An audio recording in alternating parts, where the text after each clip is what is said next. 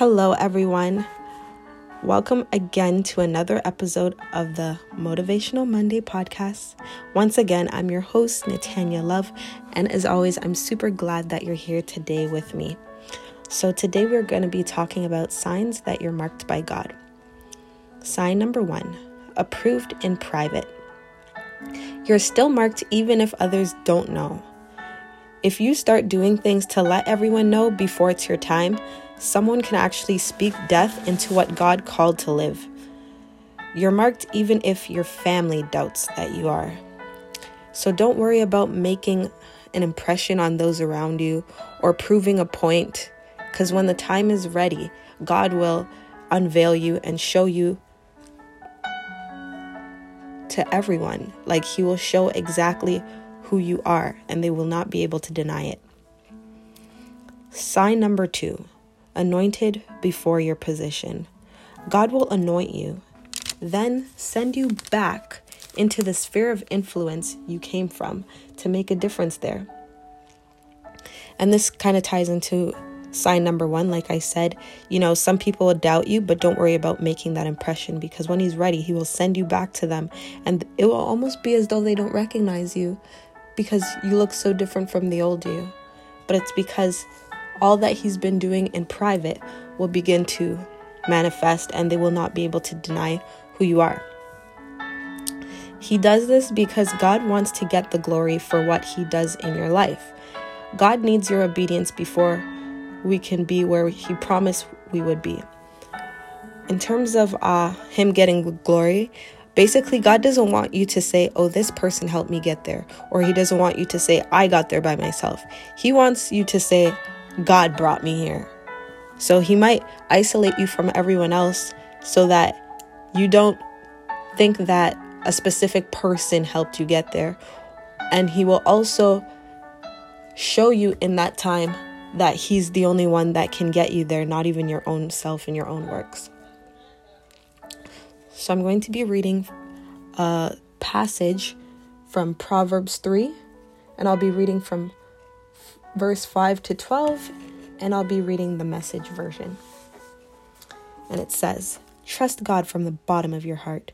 Don't try to figure out everything on your own. Listen for God's voice in everything you do, everywhere you go. He's the one who will keep you on track. Don't assume that you know it all. Run to God. Run from evil.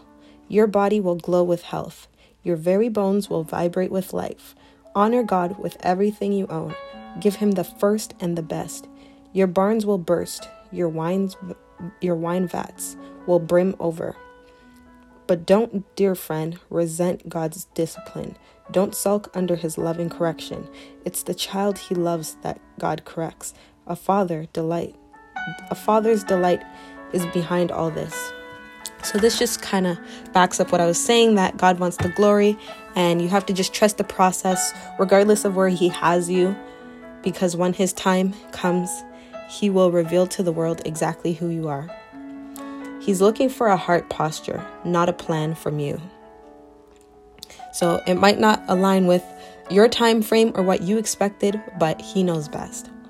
Sign number 3, you become an answer to a problem.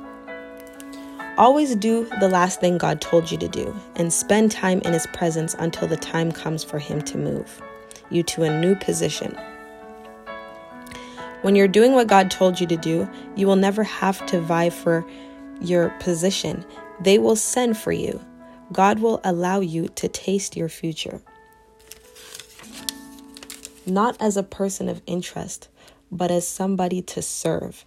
If you can't be used when you're at a low point, He can't allow you to be used at a higher level. So don't worry about trying to be seen or heard. Just know that when the time comes, people will literally have a position that with your name on it as though it was waiting for you because God will reveal you at the perfect time.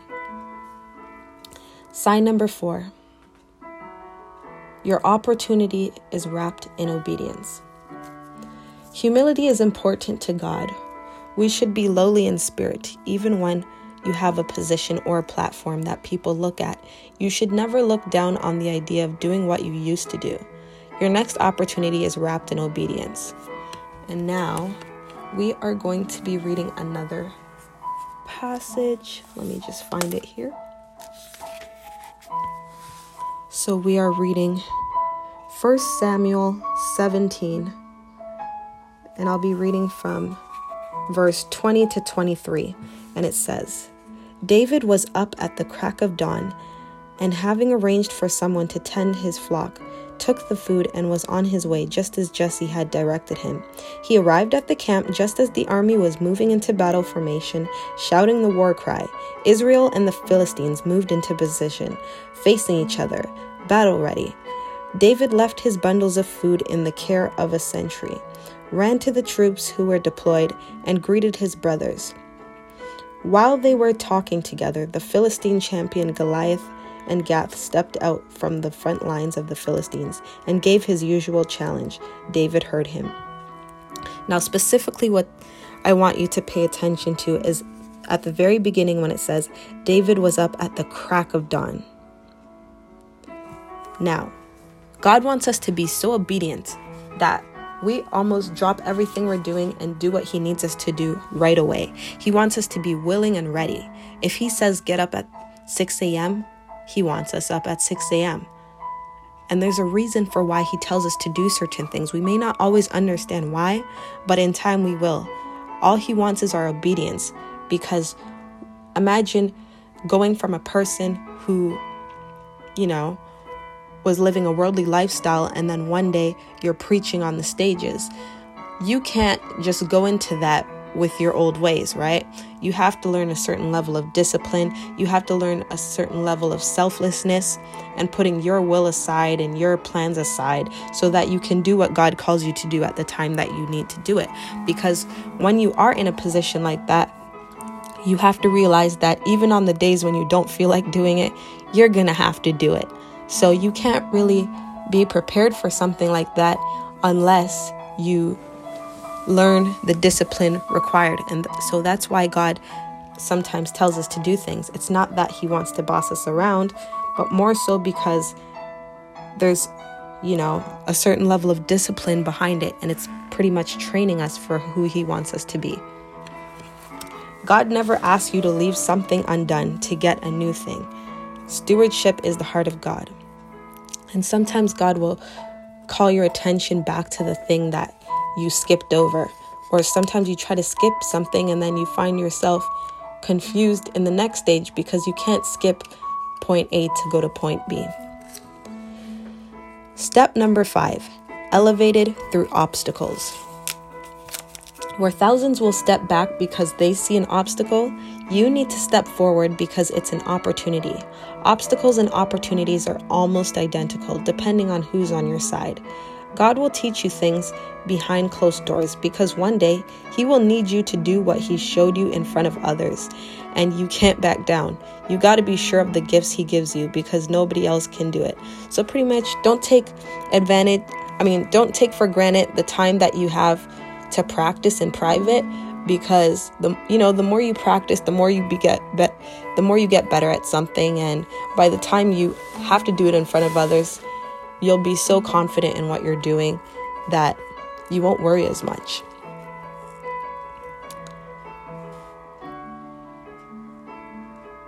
Step number 6 you have to be you. God will use you how you originally are. You cannot conform to the ways of others. Always be yourself and don't ever think that you need to fit in or portray a specific image just to do something because God made you unique for a reason. And there's someone out there who's looking at you like, hey, that person reminds me of myself. And when they see you doing you, it will inspire them to do something because you might look like them or act like them, and that inspires them and tells them that they can do it too. Step number seven audacity to honor. No matter who leaves your side, always know that you're in good company. It always sounds like a good idea to get revenge in the moment. Now, I'm going to be reading one final passage, and it is in 1 Samuel 24. And I will be reading verse 5 to 6. And it says Immediately he felt guilty. He said to his men, Go, forbid that I should have done this to my master, God's anointed, that I should so much as raise a finger against him. He's God, God's anointed. Now, this is something to really bear in mind. As long as you're anointed by God, He has you covered. So, revenge should never be an option. Always take it with a grain of salt. I remember in my training season, I was working at Walmart as a security guard, and there was a lot of people who were mean to me, a lot of people who would, you know, tell me off and disrespect me, but I would always give it to God, knowing that He sees all.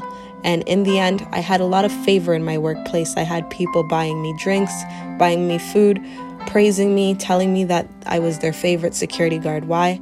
Because I was humble, regardless of how much it hurt and how much I wanted to lash out back at them. I always gave it to God and said, God, you see all and you know all. And I trusted his plan. So just know that it might hurt now, whatever you're facing and whatever you're going through, but in the end, it'll definitely be worth it. Now, something to remember is that the enemy has an agenda too. If he can't stop you, he'll always try to distract you. But regardless of what you've done, always repent and return to God and prayer. Fast as often as possible and choose God's will and His way for your life every day. So, thank you so much for tuning in. I hope you all have a wonderful night. God bless you. And as always, I love you. Until next time, bye.